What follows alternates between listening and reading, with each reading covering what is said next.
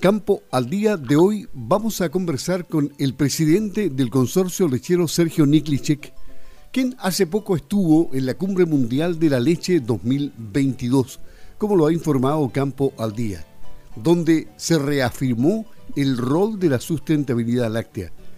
Vamos a conversar con él para conocer detalles de esta experiencia que es previa a lo que Chile tiene como compromiso en un par de años más el año 2025. ¿Cómo está, don Sergio? Gusto de saludarlo. Muy buenos días. Muy buenos días, don Luis. Por aquí lo más bien. ¿Y usted?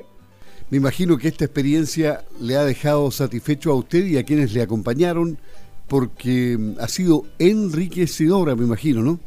Sí, por supuesto, es una experiencia muy bonita. Fuimos nosotros, la delegación éramos cuatro personas, estaba Octavio Olcha, que es el gerente consorcio lechero, también nuestro director Christian Weiss, de, que es gerente comercial de la Pulún, nuestra encargada de sustentabilidad Natalie John, y yo como presidente del consorcio lechero. Y una experiencia en un país eh, de muchos contrastes y, tan diferente al nuestro. Claro, ¿Qué, ¿qué, más le llamó la atención?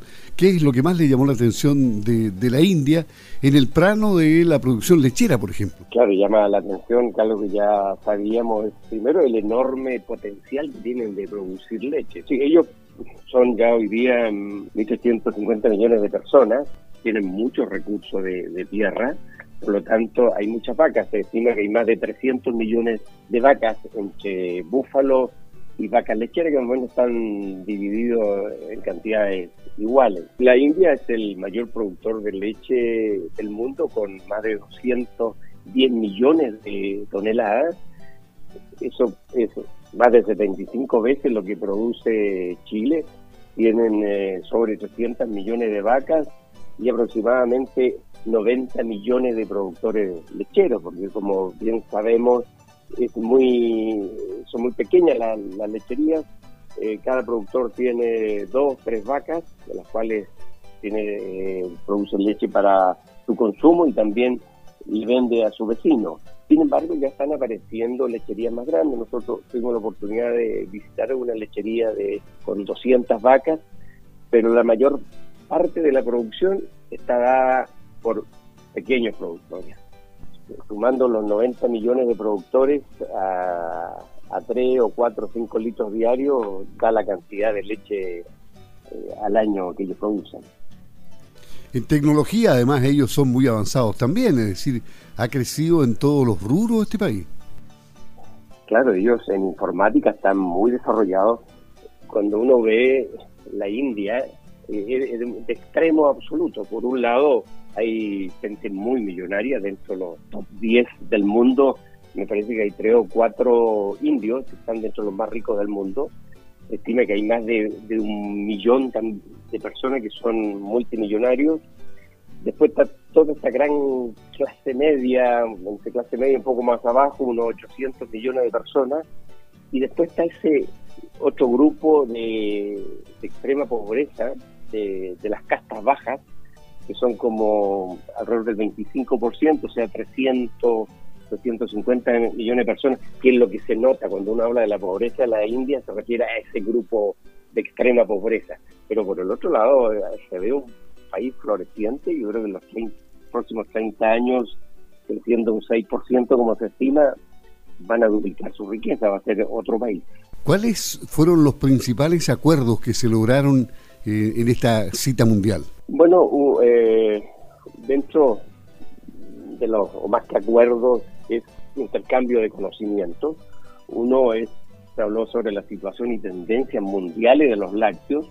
Se estima que hasta el 2030 la demanda eh, mundial va a crecer más o menos una tasa del 1,4%, que será mayor al crecimiento de la producción láctea mundial. Por lo tanto, desde ese punto de vista de oferta y demanda, hay un buen pronóstico para los próximos 8, 8 a 10 años. El otro tema que se enfoca siempre estos Congreso Mundial de la, de la IDF es, en ciencia y tecnología, las innovaciones, que ahí se abarcan todos los aspectos eh, correspondientes. Y el tercer foco muy importante fue el de sustentabilidad del sector lácteo. Y eso yo diría que ese tema tuvo un rol protagónico en este Congreso Mundial de la Lechería y que está muy en línea con el enorme esfuerzo que el sector lácteo chileno está realizando en sostenibilidad. Y que eso nos dejó muy conforme, que vamos por el camino correcto.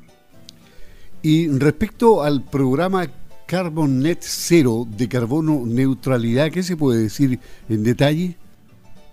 Sí, ese es otro foco que también está dentro de lo que es sostenibilidad, donde hay un compromiso de la mayoría de los países del mundo de ser carbono neutral pero al año 2050. Significa que lo que emitimos en gas, en, en, CO2, en carbono, sea equivalente a lo que se captura.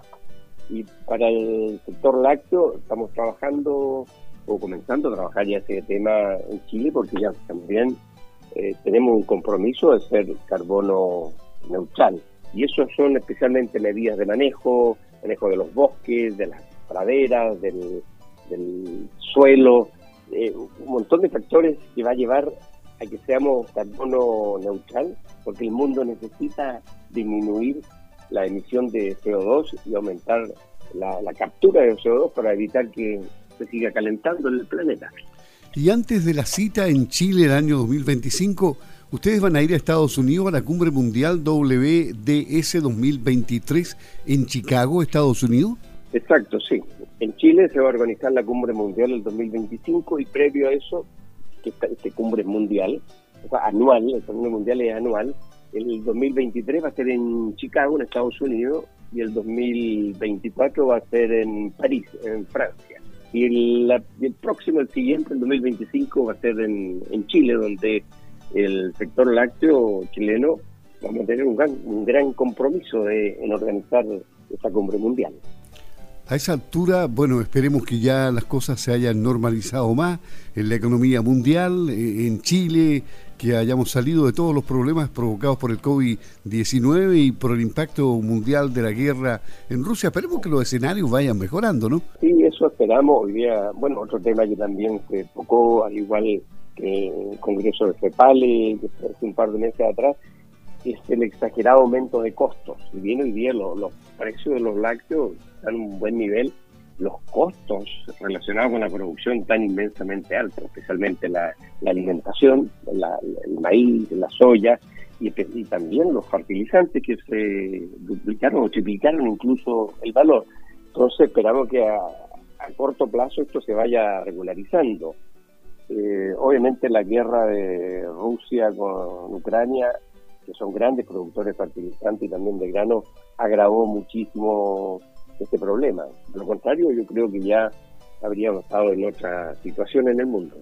Y en esta cumbre mundial de, India, ¿fue posible eh, establecer y estrechar relaciones con, con otros países? Es decir, ¿es una buena oportunidad para hacer negocios también? Eh, sí, eh, darme una, dentro de lo, lo esperable, es eh, formar una red de contactos.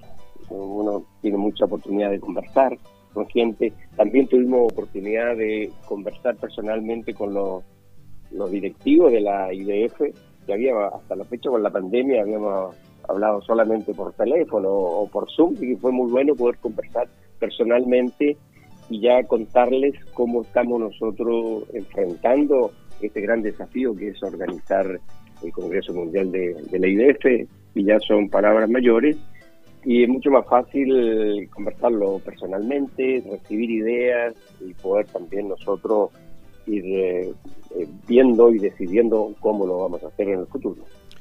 Y mm, para el 2025 entonces ustedes ya tienen un camino recorrido en base a experiencia con, con la India, con todas las reuniones que han sostenido y de aquí para adelante es todo programación, no planificación y, y, hacer un, gran evento acá. Sí, programarse. Eh, nuestro sistema de trabajo armamos comités de, trabajo con, de las diferentes instituciones, desde el sector público, también el privado, y ahí eh, de esos comités van saliendo las ideas, porque aquí hay dos, uno es el logístico, de cómo organizar el evento y después está la parte técnica. ¿Cuál va a ser la, ¿Cuáles van a ser las grandes temáticas que nosotros vamos a abordar en el Congreso en Chile que despierten interés en todos los especialistas del mundo porque al final la gran concurrencia son los mayores especialistas lecheros de todo el mundo. Y para eso tiene, tenemos que presentarle eh, un programa que sea atractivo, con nuevos conocimientos. Entonces, para eso va a trabajar una comisión técnica durante mucho tiempo y elaborar la mejor propuesta posible que entusiasme a los mejores especialistas del mundo y los tengamos aquí en nuestro país. Bueno, Chile va a estar en vitrina eh, ese año. Sí, por supuesto, sí, muy en vitrina. Y también después viene la parte turística que ha agregado mucho cuando viajan enormes distancias de Asia, Europa, Norteamérica, también quieren conocer nuestro país. Así que ese es un tercer aspecto que hay que considerar, la oferta turística para la gente que llega acá, que sea atractiva y esté relacionado con, el campo y la producción lechera. Sergio Niklicek, presidente del consorcio lechero, luego de haber participado en esta cumbre mundial en nada menos que en la India, que deja buenas experiencias. Esta fue la edición 2022 donde se reafirmó el rol de la sustentabilidad láctea. Pero viene Chicago en Estados Unidos, viene París en Francia y viene Chile el año 2025, así es que habrá mucho tema que conversar a futuro. ¿Algún mensaje para los eh, productores lecheros de esta zona y del país en general, don Sergio? Sí, el mensaje que hay que pasar ahora del chaparrón de los altos costos pero la, demanda va a seguir fuerte por lácteos, especialmente liderado por, eh, por China. Por lo tanto, hay que seguir poniéndole el hombro, seguir produciendo la mejor, eh, la forma más eficiente posible, porque lo más importante siempre cuando tenemos algún producto es que haya demanda. Y esta demanda, por lo menos los próximos 8 o 10 años, está asegurada por lo tanto, estamos tranquilos de que el negocio lácteo va a seguir por un buen camino en el futuro. Muy bien, muchas gracias, muy amable. Un gusto haber conversado con usted aquí en Campo al Día de Radio Sago. Buen día, don Sergio. Gracias, Luis, muy buen día.